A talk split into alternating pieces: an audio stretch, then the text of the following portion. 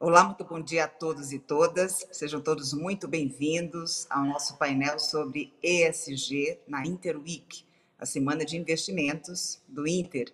Eu sou Rosana Jatobá, sou jornalista muito interessada nos temas da sustentabilidade, especialmente na agenda ESG, que busca as melhores práticas sociais, ambientais e de governança no setor empresarial e no mercado financeiro. Hoje a gente vai falar sobre a agenda ESG eu vou conversar com César Sanches, que é superintendente de sustentabilidade da B3. Oi, César, bom dia, seja muito bem-vindo. Obrigado, Rosana. E eu converso também com Fábio Alperovici, sócio fundador da Fama Investimentos. Tudo bem, Fábio? Bem-vindo.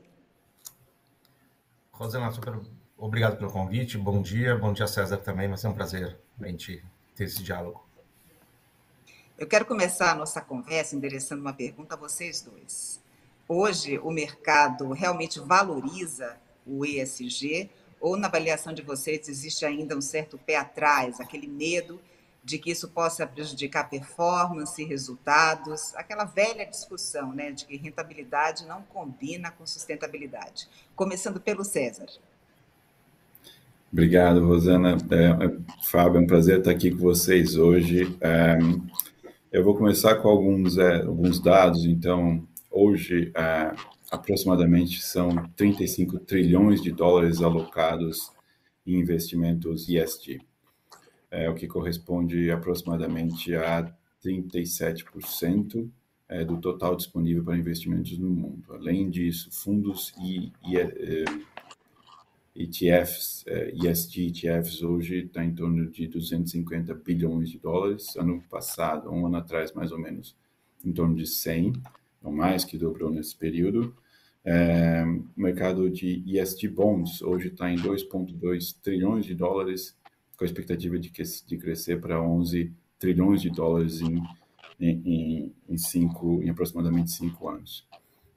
É, e, e, e, muitas análises consideram que nós atingimos agora o tipping point, já passamos do tipping point, a gente está no ponto é, de, de, de, sem retorno. Então, sustentabilidade deve ser cada vez mais um elemento da estratégia das empresas. E, e claro que eu gostaria que sustentabilidade um dia se tornasse business as usual. Então, vai estar integrado em todas as tomadas de decisão na estratégia das empresas e, e vai passar a ser é, algo natural na, na, análise que a gente faz. As empresas que é, querem é, ser perenes e sustentáveis no longo prazo, acho que cada vez mais vão adotar essas práticas.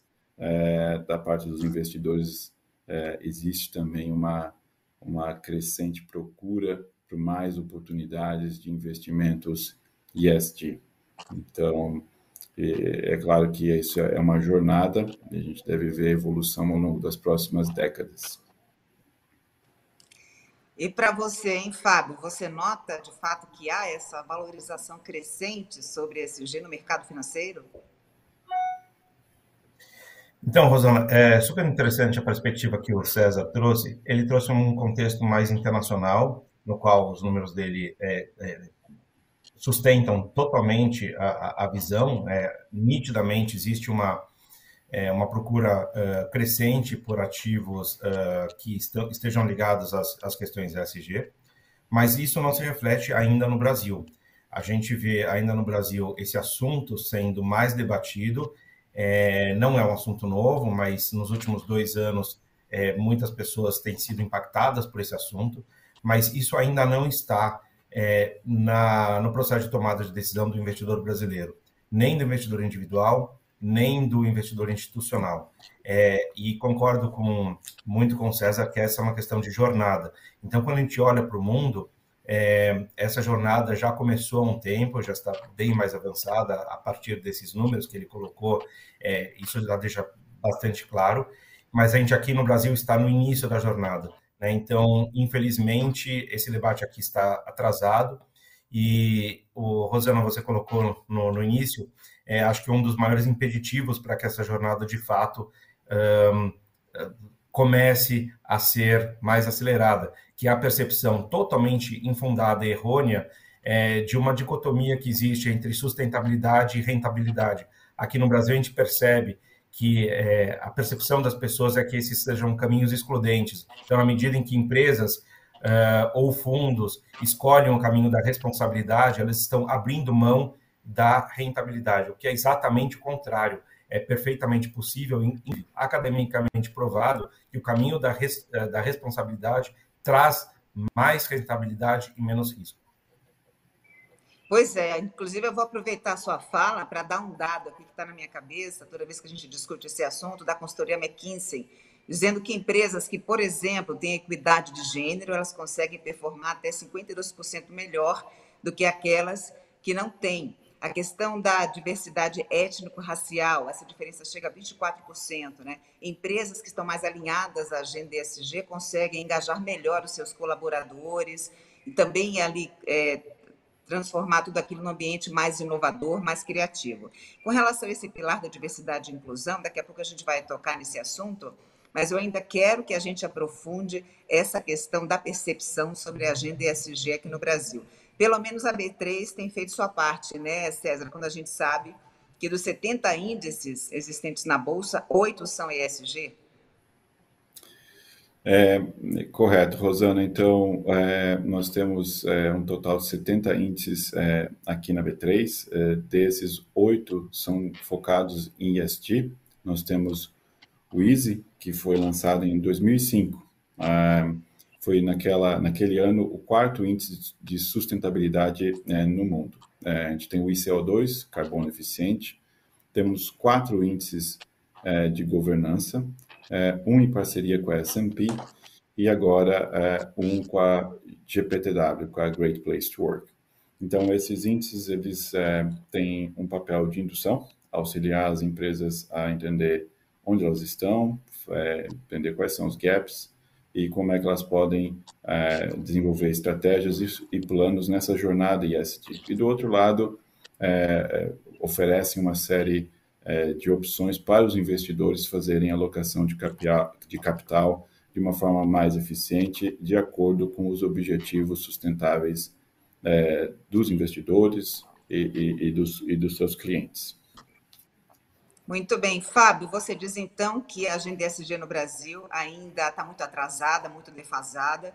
Então, eu queria te perguntar quais seriam esses estímulos, né, esses incentivos para que a gente possa atingir um nível de maturidade como esse que a gente observa, por exemplo, no mercado europeu?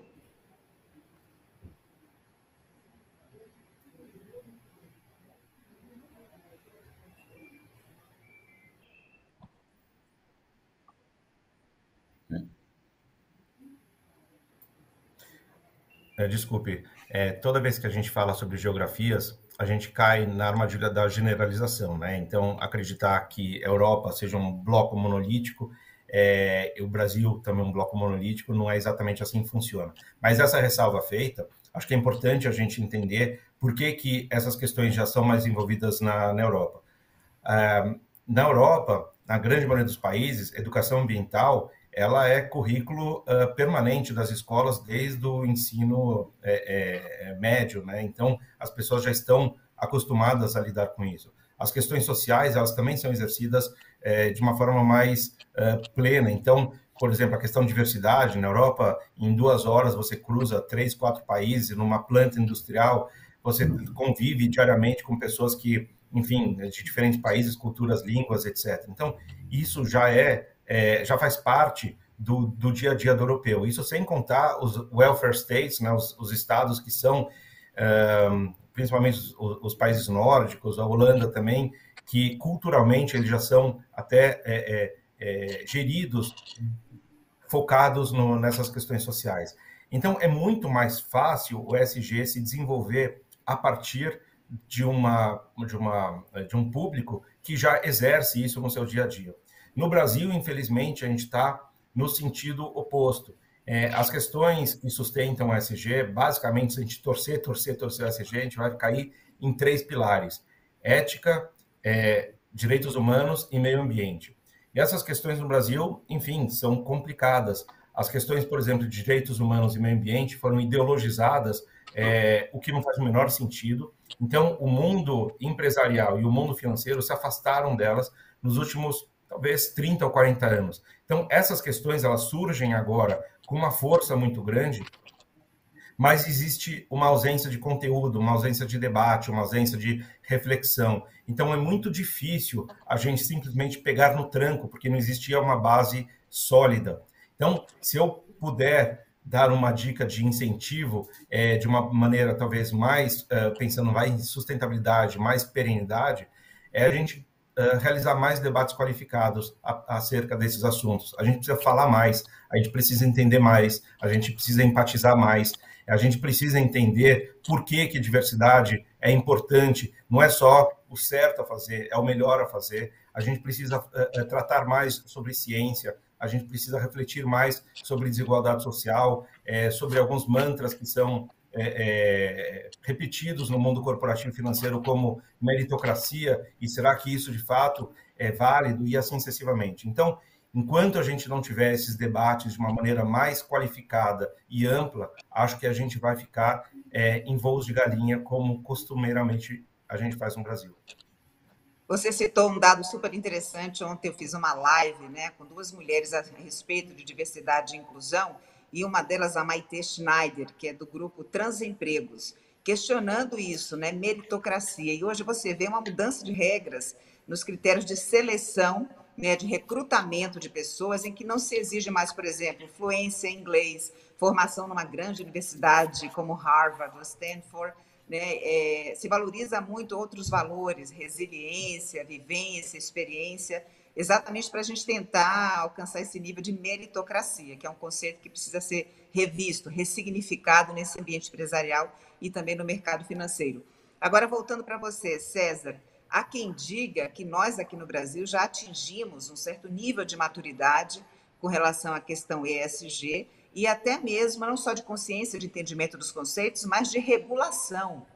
Você acha que isso está acontecendo? E se não, o que é que precisa avançar? Quais seriam esses incentivos e estímulos? Legal, Rosana. É, é, eu acho que a, o ISD é, um, é, uma jornada. É claro que a gente tem é, evoluído nessa direção, sempre há, há espaço para melhora. Né? Você tem uma série de, de standards internacionais, você tem GRI, SASB, TCFD, agora também é, TNFD, é, com o conceito de double materiality, é, e essas, é, essas standards, essas normas, muitas vezes eu acho que é o que o Fábio falou cabe muito. a gente precisa conversar mais, educação e capacitação são elementos muito importantes. Nós aqui na B3 temos o nosso hub de educação, temos a B3 Educação, fazemos parceria é, com organizações do mercado, como, é, por exemplo, a XP e a BlackRock, para desenvolvimento de cursos de capacitação é, para investidores e para o público em geral. Né? Então, eu acho que quanto mais a gente divulgar a informação, quanto mais a gente conversar sobre os os benefícios, né? Eu acho que o Fábio colocou bem. É, é a coisa certa a se fazer, mas também é, é uma questão de, é, de performance. É, é, é, existem várias, vários estudos mostrando que diversidade, empresas com maior diversidade performam melhor, né? Então, eu acho que, que existe sempre espaço para a gente melhorar. Sobre essa questão da diversidade e inclusão, Fábio, eu gostaria da sua avaliação. Você acha que hoje existe consistência, coerência, ainda muito greenwashing, aquelas empresas que estão vendendo a imagem de ter uma plataforma robusta nesse sentido, mas nem sequer conseguem de fato contemplar todos os aspectos desse pilar? Um, bom, acho que a gente precisa dar um passo atrás antes de falar sobre diversidade, porque quando a gente fala de diversidade, a gente tem múltiplos recortes para é, é, conversar, especialmente no Brasil. Uh, a pauta da diversidade ela ganha muita força no mundo uh, na questão do gênero. Por quê? Porque basicamente a gente está falando do mundo que é 50% homem, 50% mulher, uh, e estruturalmente existe uma ausência das mulheres predominando nos cargos de liderança é, no mundo inteiro. Então, essa questão de, de diversidade, ela toma muito corpo num, numa, num contexto global, trazendo essa questão especificamente de uh, equidade de gênero, que tem muito mérito e o Brasil está muito atrasado mesmo. Agora, quando a gente olha para a realidade brasileira, a gente precisa entender outros recortes que são também relevantes, que a gente não pode deixar de lado. Então, o Brasil, por exemplo, tem 56% de negros. É uma realidade completamente diferente de países europeus, é, por exemplo. Então, a gente também precisa é, incluir na nossa pauta a equidade racial. A gente também tem que trazer para essa pauta é, outros, outras questões, como, por exemplo, a questão indígena, a questão quilombola, a questão de imigrantes né, ou, ou refugiados, é, que não estão dentro da, do dia a dia das conversas SG que eu vejo dentro das empresas. Você mesmo falou da, da Matei Schneider, né, o Brasil é um dos países mais transfóbicos do mundo, é um dos países mais racistas do mundo, e a gente precisa trazer uh, mais diversidade em, em, múltiplos recortes, e não só no, no, no, no, de gênero, embora, obviamente, é, é bastante importante. E quando a gente fala daquele assunto que, enfim, é mais debatido, que é justamente a equidade de, de gênero, a gente ainda está bastante atrasado. Né? Então, a gente tem é, um número ainda muito pequeno de mulheres em cargos de liderança, muito pequeno ainda de mulheres é, participando de conselhos de administração, e é, é, é importante que as empresas se, se, atentem a essas questões e façam a sua parte e trazendo mais diversidade. É, não vou querer me alongar muito aqui nessa, é, nessa resposta, mas a gente também tem que entender o conceito de interseccionalidade, né? Porque ninguém é uma coisa só, né? A gente tem que olhar por múltiplos prismas e múltiplos recortes também. Muito bem, Fábio. Então eu só quero complementar. Se você tem uma mulher e se ela é negra, a representatividade dela diminui ainda mais. Hoje, nas empresas de capital aberto no Brasil, nós temos duas mulheres negras apenas. É um índice muito pequeno, a representatividade do homem negro nos conselhos de administração é de 11%, se não me engano, e como você falou, né, eles representam 55% da população no Brasil. Agora, a questão da segurança e da saúde, desses aspectos sociais que envolvem o pilar social da agenda ESG, eles estão sendo bem, bem elaborados, bem sofisticados ou não? É, bom, a gente tem ainda uma compreensão do, do SG numa, numa agenda é, reduzida, né? Eu costumo dizer que a gente pratica no, SG, no, no Brasil uma, um, um SG reducionista, no sentido de, no lado ambiental, basicamente só se fala de mudança climática, e dentro de mudança climática se fala da agenda de carbono. E é, o mercado, ao falar de carbono, entende que está falando de meio ambiente, está deixando de lado, por exemplo, a questão da biodiversidade, muito bem trazida pelo César, quando ele falou do TNFD, que basicamente fala de capital natural, é, mas essa é uma agenda que não faz parte do escopo do, das discussões SG dos investidores. Né? Assim como água é um assunto que é extremamente relevante e não está sendo debatida. Quando a gente vai para o pilar social, a gente incorre em, um erro ainda mais grotesco, porque a gente está num país que tem desafios sociais gigantescos. Então, quando a gente fala de SG dentro do, do, é, é, do âmbito do mercado financeiro e da alta cúpula do mercado corporativo, é, basicamente a gente está falando de diversidade e assume-se que estamos falando de, do pilar S do social, mas estamos desprezando desigualdade social, estamos desprezando acidentes fatais no trabalho, estamos desprezando segurança de dados, proteção de dados e tantas outras questões que fazem parte do pilar social. Então, a gente precisa é, é, ampliar um pouco o nosso olhar e deixar esse olhar reducionista de lado e trazer o debate social é, e socioambiental e de governança de uma maneira mais integrada para as nossas visões é, de análise de empresas. O César, você concorda com o Fábio na medida em que a gente vê nos últimos anos uma atenção maior ao pilar social tudo isso exacerbado pela pandemia do coronavírus, pela questão também dos movimentos né, antirracistas, a questão das fake news, quer dizer, escancarou a questão aqui no Brasil, desigualdade social, uma atenção maior à saúde, à educação. Só que nós temos, para além disso, esse compromisso de tentar conciliar agenda social e ambiental. A gente está aí no olho do furacão da COP26, né? da Conferência do Clima, que vai discutir mercado global de carbono financiamento climático e uma ambição maior por parte das empresas na redução das suas emissões de gases de efeito estufa. Como é que concilia? É, vamos lá, Rosana, uma pergunta muito boa. E eu vou voltar no de tempo. De um milhão de dólares, né? Quem souber. Verdade.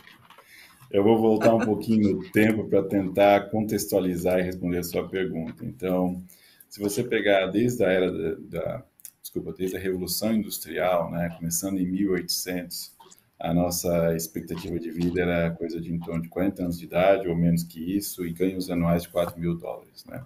E aí a gente tem a Revolução Industrial, uma expansão ah, grande até, até a grande queda de 29, tem, depois temos as guerras, a era progressista de 70, a era Reagan com Supply Side Economics, o dot-com bubble, a crise de 2007, 2008, e a gente chega hoje é, com uma expectativa de vida aí de mais de 85 anos de idade, ganhos anuais médios mundo por pessoa 40 mil dólares.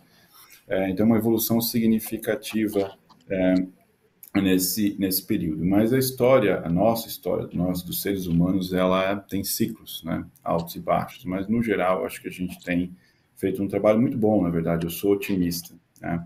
Isso não quer dizer que não tenha muito mais para ser feito. Né? Eu acho que tem muito mais para ser feito em termos de sustentabilidade, de, de, ter uma economia é, de baixo carbono, uma economia circular, uma maior diversidade, maior inclusão.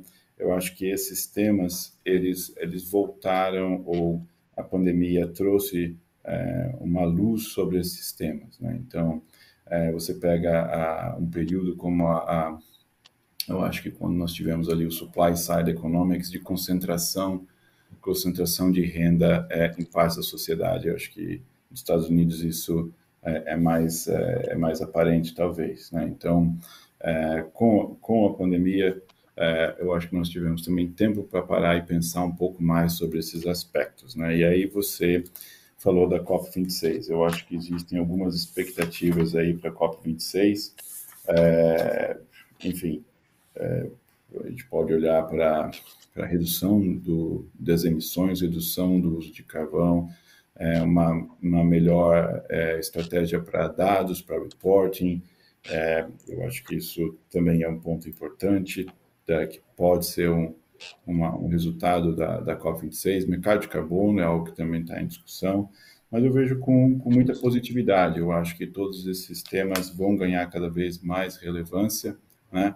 E, e, e é importante a gente olhar para esse futuro mais sustentável e garantir que a gente não deixe partes da sociedade para trás, né? que a gente faça essa transição é, para um, um mundo melhor, de uma forma inclusiva, com mais diversidade é, e, e, com mais é, sustentabilidade.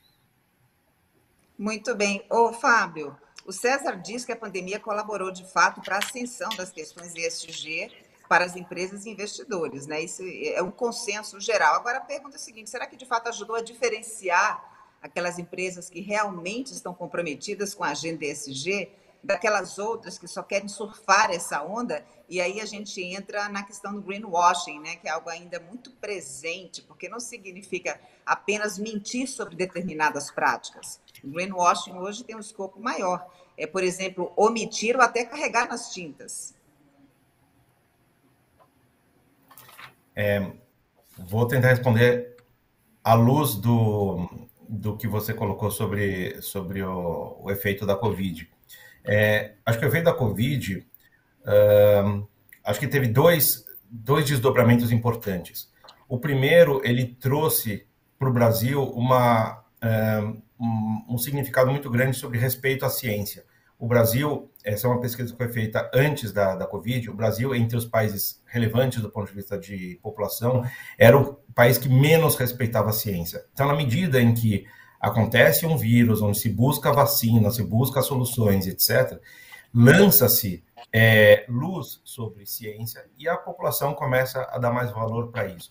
Isso está com, completamente conectado ao SG. Né? Então, na medida em que a gente está falando sobre grandes desafios climáticos, por exemplo, nos quais é, desprezamos a ciência, e aí não foi só o Brasil, acho que é uma questão global, é, e procrastinamos soluções, na medida em que a gente traz um pouco mais de olhar em relação à ciência, as empresas começam a entender também melhor a sua responsabilidade em relação às externalidades. Então, é, a, a Covid trouxe um pouco desse, desse olhar. Mas tem um segundo ponto que eu acho que é muito, muito relevante, que conecta com o que você está colocando aqui, que é uma interrogação que surgiu a partir da Covid sobre uh, qual é o papel das empresas. Porque antes da Covid, muitas empresas entendiam que seu único papel era vender produtos ou serviços. E a partir da Covid, muitas empresas começam a entender que o seu papel deve ser um pouco maior do que só vender produtos e serviços. É, eventualmente, cuidar dos seus stakeholders, cuidar dos seus colaboradores, é, cuidar das comunidades no seu entorno e cuidar um pouco mais da sociedade. Então, essa reflexão, boa parte das empresas, trouxe, é, em alguns casos, uh, uh, uma, uma atitude pontual de querer, enfim, é, é, tomar atitudes, realizar doações, etc.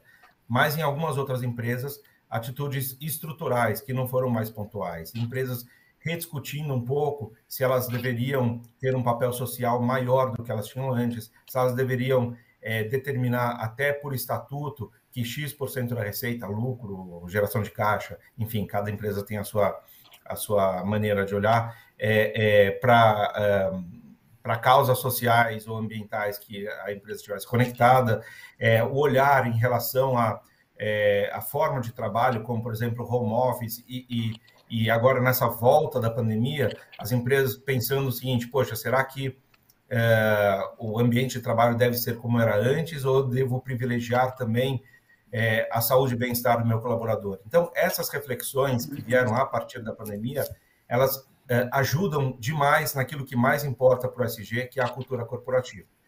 Muito bem. Agora, chegando na parte do greenwashing. É, há três anos atrás, uma empresa que colasse a sua imagem institucional com é, ESG ou sustentabilidade, ela não tinha nenhum benefício direto do lado do investidor. Né? Então, vamos dizer, a Faria Lima não olhava para a ESG, a Faria Lima não olhava para a sustentabilidade e, portanto, não premiava as empresas mais ou menos sustentáveis e também não punia aquelas que estavam na direção contrária.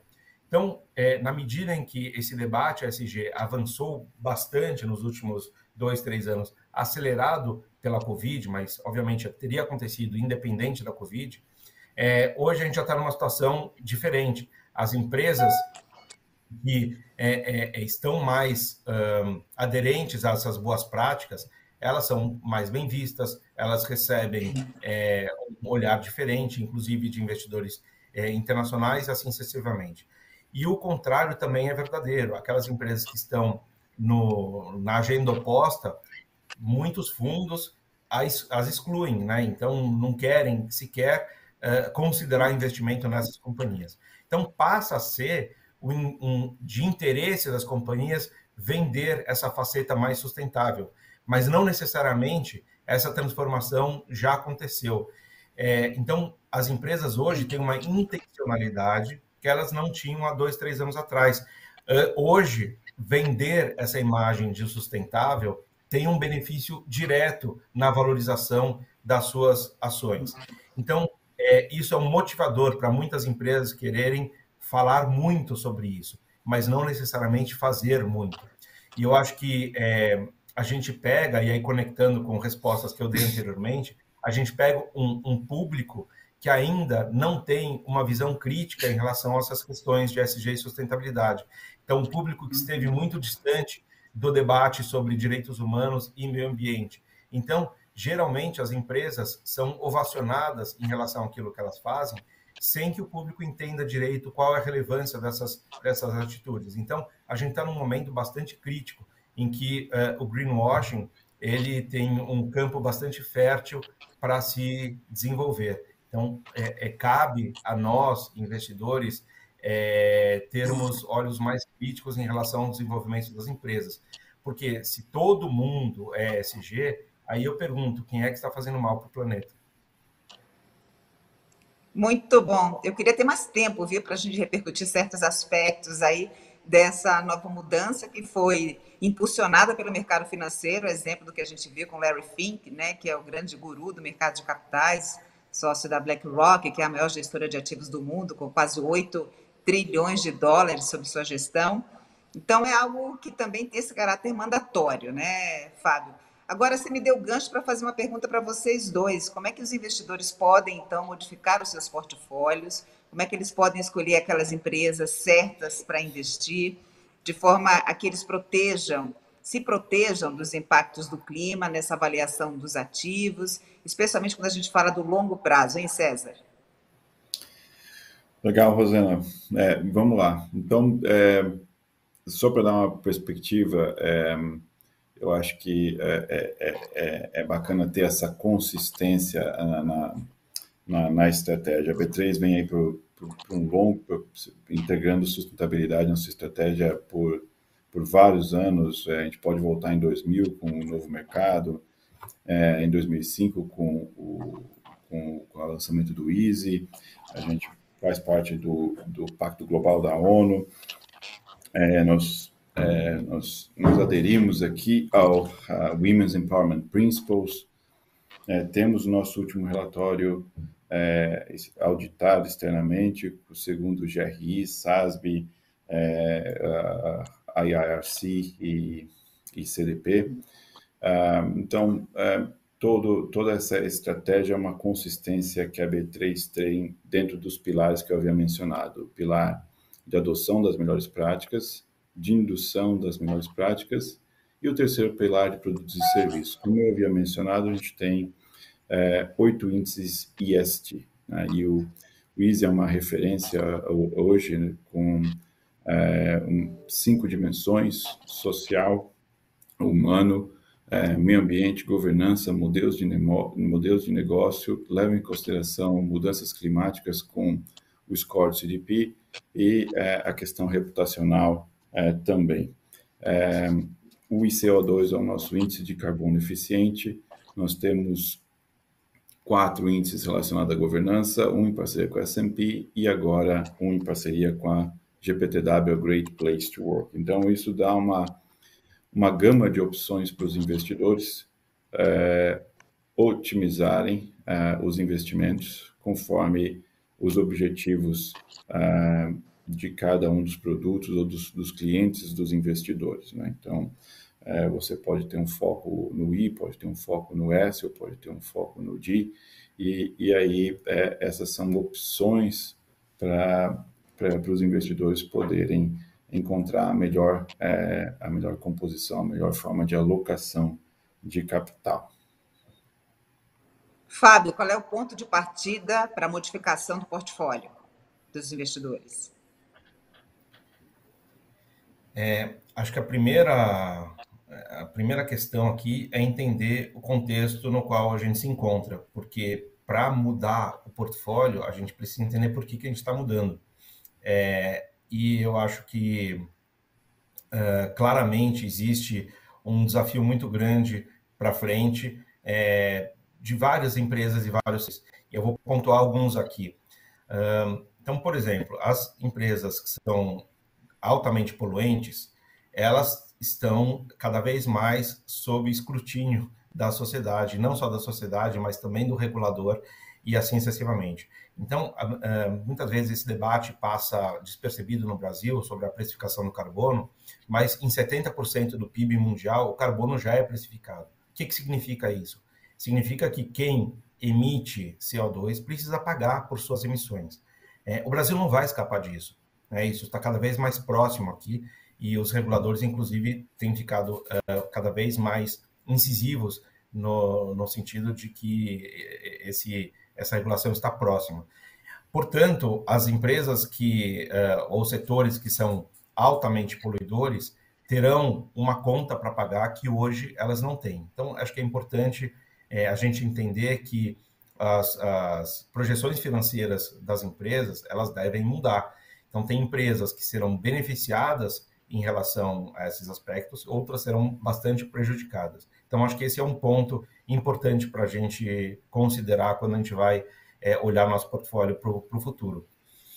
Mas acho que não é só isso. A gente tem uma questão é, muito relevante que é a mudança geracional. A geração Z que, enfim, são as pessoas é, é, mais jovens, né, que estão hoje no início de carreira ou mal começaram é, é, as suas carreiras, é, elas estão entrando no mercado de consumo, mas elas consomem de uma maneira diferente do que, por exemplo, a minha geração consumia.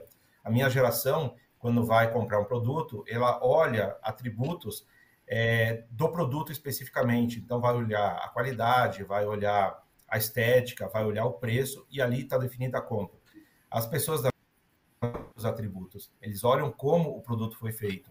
Então, querem saber, por exemplo, a pegada de carbono do produto, querem saber é, se uh, no processo produtivo houve crueldade animal uh, ou teste em animais, querem saber, por exemplo, se houve violação de direitos humanos ou direitos trabalhistas é, em toda a cadeia é, é, para aquele produto, enfim, estar na prateleira, querem saber como que aquela marca se posiciona em relação à homofobia, racismo e assim sucessivamente. O que significa que quando essa, esse extrato da população, a geração Z, tiver mais relevância, mais poder discricionário de consumo, então daqui a cinco ou oito anos, as empresas que não conseguirem trazer essas informações é, de forma fidedigna para as prateleiras, elas serão atropeladas, elas estarão fora do mercado de consumo. As empresas que não se posicionarem em relação a grandes questões da sociedade dificilmente terão é, é, facilidade de atrair e reter talentos. E empresas sem talentos, elas tendem à obsolescência. Né? Então, a gente precisa entender é, é, de uma forma muito mais amplificada sobre os desafios que o ESG tem pela frente. A questão não é só precificar carbono, a questão é como as empresas fazem negócio. Se as empresas não respeitarem seus stakeholders, elas não ser, serão respeitadas pelos seus consumidores. Se as empresas não respeitarem direitos humanos e meio ambiente, elas serão desprezadas pelos seus consumidores. empresas que não se posicionarem é, o silêncio não é uma opção, né? O, o, silêncio é um posicionamento também, um posicionamento de omissão. Então, acho que essas questões estão cada vez mais claras para este é, é, público. Então, se a gente projeta, quando a gente compra ações de uma empresa é, e a gente está olhando para o futuro, a gente tem que entender que em cinco, oito anos, esse futuro vai chegar. E a maneira das empresas fazerem negócio será diferente daquela maneira que fazem hoje. Só corroborando o que você disse com relação à retenção de talentos dessa geração Z, eles serão 75% do mercado em 2025. E no quesito investimentos, é uma turma que vai dar 20 trilhões de dólares em ativos. Então, são eles que realmente vão fazer a seguinte pergunta: será que a sua empresa tem condições de me contratar? Será que eu vou, sua empresa tem condições de me vender o seu produto? Né, Fábio? Eu acho que é uma variável muito importante na análise. Vamos para o é. lado agora das empresas que são cases de sucesso na avaliação de vocês quando a gente fala da agenda ESG. César, sua opinião. Oi, Rosana. É, eu acho que é, as empresas que são case de sucesso são aquelas que é, procuram alguns elementos. Então, inovação é um deles. Né? Eu acho que ciência, é, tecnologia e educação são, a, são bases é, de nações prósperas. Então, quando a gente olha é, para esse futuro de baixo carbono, né, você tem alguns elementos aí para considerar. Você tem, enfim, energia renovável, energia de fontes limpas, que é uma tendência. Você pode olhar a eletrificação. Então, a eletrificação é, é também uma outra é, é, possível é, oportunidade para as empresas, economia circular, né? enfim, rever o modo de produção linear que começa lá com a, Revolução Industrial. É, eu acho que é, a gente chega próximo né, do ponto de transição agora. E, e com, com a economia circular existem muitos, muitos modelos possíveis modelos de negócio utilizando tecnologia. Eu acho que esses pontos são pontos importantes para as empresas é, que querem é, ter perenidade, ter sustentabilidade. É, eu acho que, que, que, são pontos importantes. Além disso, diversidade. A gente tem falado de diversidade aqui, mas a diversidade tem um aspecto importante que são os pontos de vista. Né? pontos de vistas é, distintos acabam é, em, muitas vezes levando a soluções melhores. É, a criatividade, a inovação, as novas soluções é, acabam é, sendo, é, sendo aceleradas com diversidade. Né? Então, acho que esses são elementos importantes para as empresas é, de sucesso, para os cases de sucesso. Um eles, cita para gente alguma empresa assim que para você é a menina dos olhos. Para mim, é, ah.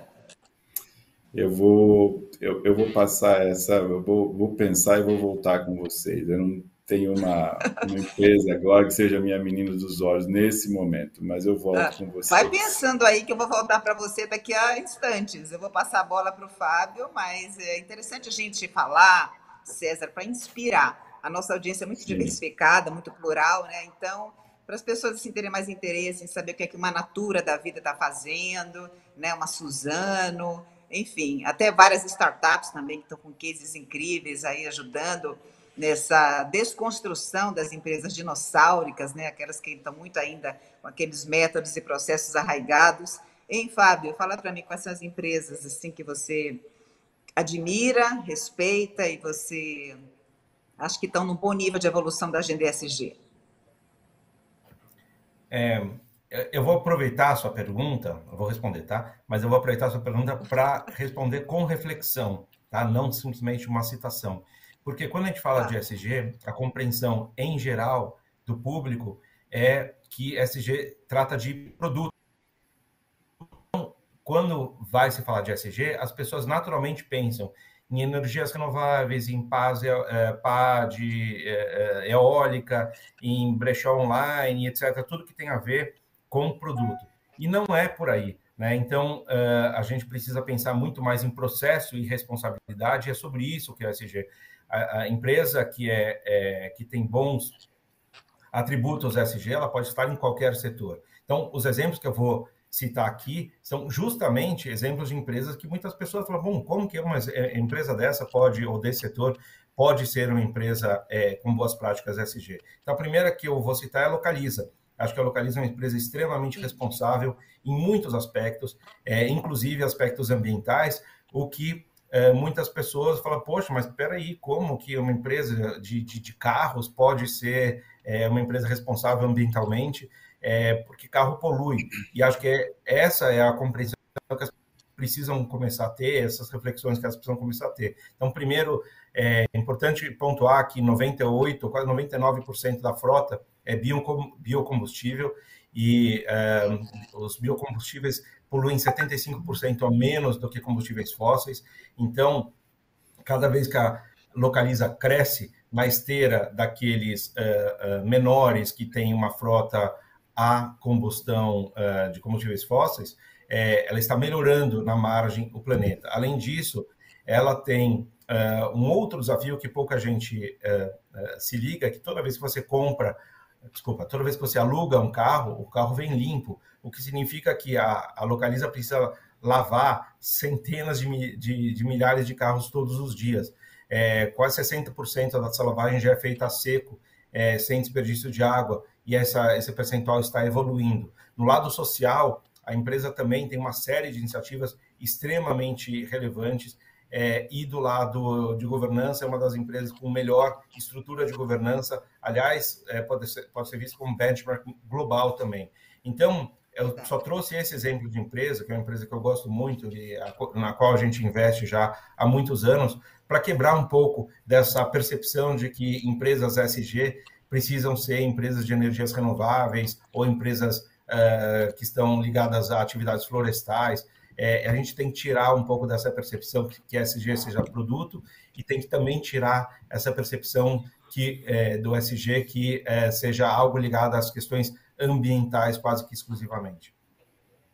Muito bem, eu entrevistei Localiza recentemente, fui até a sede em Belo Horizonte para falar do report, né, do relatório de sustentabilidade deles, e me chamou a atenção esse dado da lavagem a seco, viu, Fábio? É um copo de água que você precisa hoje utilizar para deixar um carro limpo nesse processo. Imagina a economia desse recurso que é precioso para a gente, sobretudo nesse momento da nossa experiência aqui no Brasil. E aí, César, pensou nesses instantes? Pensei, pensei, Rosana, mas, é, mas eu não, não, cheguei numa conclusão. Eu acho que eu, eu acho que eu, eu, eu hum. vejo um pouco da forma como o Fábio vê. Eu acho que é, existem várias empresas que são exemplo, né? e não necessariamente você precisa olhar para o produto, você pode olhar para o processo e inovação. Tem empresas pequenas que fazem um trabalho fabuloso, tem empresas grandes fazendo também um trabalho fantástico. Eu acho que a ideia é você realmente olhar para, o seu modelo de negócio e, e, e, pensar como que eu posso tornar isso sustentável no longo prazo, que onde eu posso criar um novo modelo de negócio, uma nova forma de produzir ou é, o que eu posso fazer em termos de, é, de diversidade, como é que eu posso atrair jovens e, e talentos. Eu acho que essas empresas são as empresas né, de sucesso, são as empresas que vão é, que vão que vão estar tá aí para os próximos 100, 200, 300 anos. Foco em inovação, me parece que nesse momento é o grande aliado desse processo, né? É, eu, eu, eu, eu acho que inovação é algo que os seres humanos têm feito desde sempre. Né? E eu, eu acredito muito, na, apesar de todos os ciclos e altos e baixos, eu acredito muito em nós, seres humanos. E eu acho que a gente está diante da maior oportunidade de fazer algo que é, acho que essa é a primeira vez na história de conseguir conscientemente uma virada é, conseguir usar tudo que a gente aprendeu, acumulado nos séculos de, enfim, de conhecimento, tecnologia.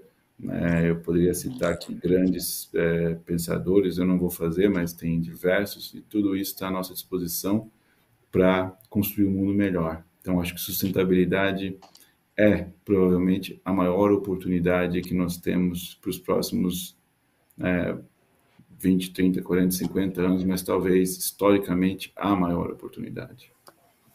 E o Brasil, por ser um caldeirão de pluralidades, né, tem de fato já essa vantagem. E ainda mais mentes brilhantes em vários institutos aí de ciência, tecnologia, que podem agregar bastante. Agora, tem perguntas aqui chegando da nossa audiência. Uma delas, eu devo me preocupar ao investir em setores que têm problemas ambientais, como mineração? Essa é uma pergunta interessante para a gente avaliar essa disposição das empresas rumo a uma economia de baixo carbono, né? Como é que se trata aquelas empresas que emitem muito, que são muito intensivas também, eletricidade, carvão. Não estou nem falando de arma de tabaco, hein, gente? Estou falando aqui dessas que ainda têm uma atividade muito poluidora, por exemplo. A pergunta é para mim? Vê se vocês fiquem à vontade aqui. O público está mandando, vocês dois podem responder. Ah, tá bom. É, eu, vou, eu vou pegar aqui então, tá, César?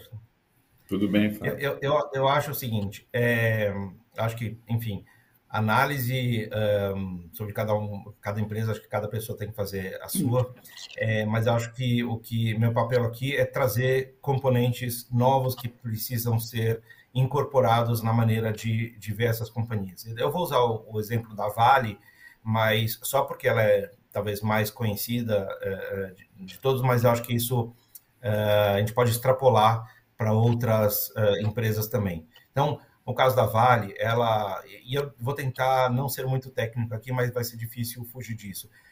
A Vale emite 13 milhões de toneladas uh, de gás carbônico, de gás de efeito estufa por ano em escopo 1 e escopo 2, e mais ou menos 550 milhões de toneladas em escopo 3. Tá? O que, que basicamente quer dizer isso?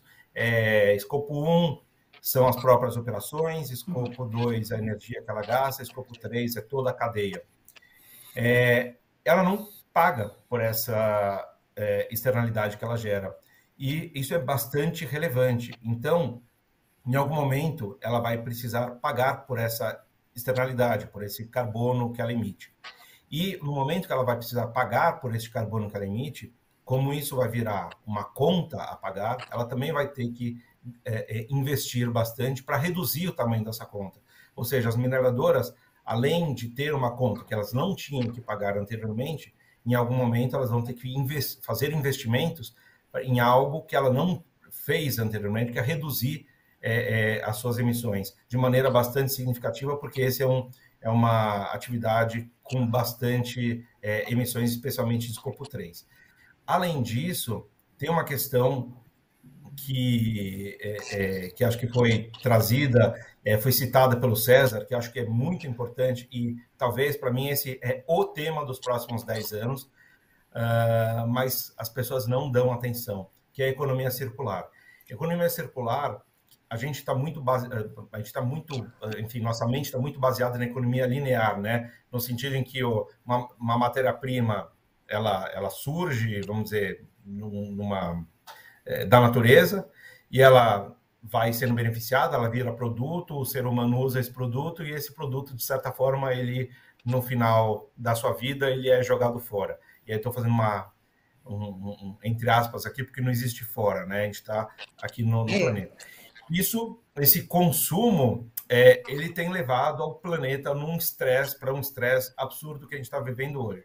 Então, cada vez mais a gente vai pensar em soluções de economia circular. O que, que significa economia circular? Ao invés de ter essa linearidade, ou seja, o, a, a matéria-prima nasce na natureza e ela é, entre aspas, jogada fora, ela precisa voltar para o processo. É, a questão da mineração, para mim, é bastante relevante nessa, nessa situação, que quanto mais a gente reaproveita produtos para fazer reciclagem, ele voltar para o processo, menos necessidade de mineração a gente tem. Então, acho que é só um outro ponto para a gente colocar nessa análise, porque isso talvez seja um desafio de crescimento de algumas empresas é, lá na frente. Por outro lado, a gente tem pontos positivos também na questão de mineração, né? que essa é, é, transição para a economia de baixo carbono, ela requer também bastante minério. Então, eu acho que a gente precisa colocar aí todas as forças e ponderar essas novas forças é, que agem ou agirão sobre, sobre as companhias.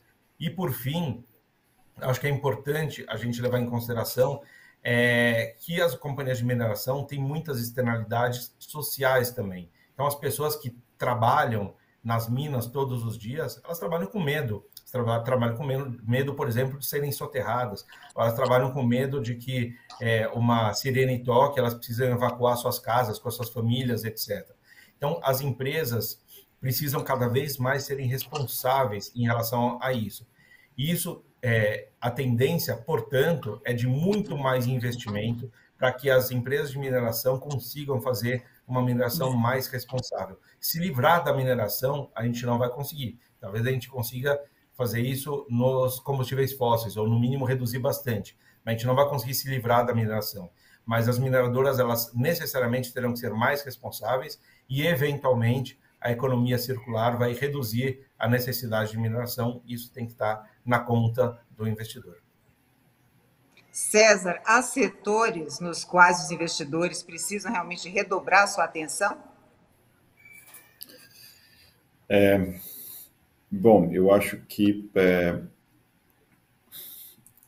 existe é, um período de, de transição. Acho que a gente, como, como, eu, como eu havia colocado, né, em que se você olhar de um, de um ponto de vista histórico, né, a gente tem evoluído significativamente. Agora, é, é importante entender o ESG como uma, uma jornada.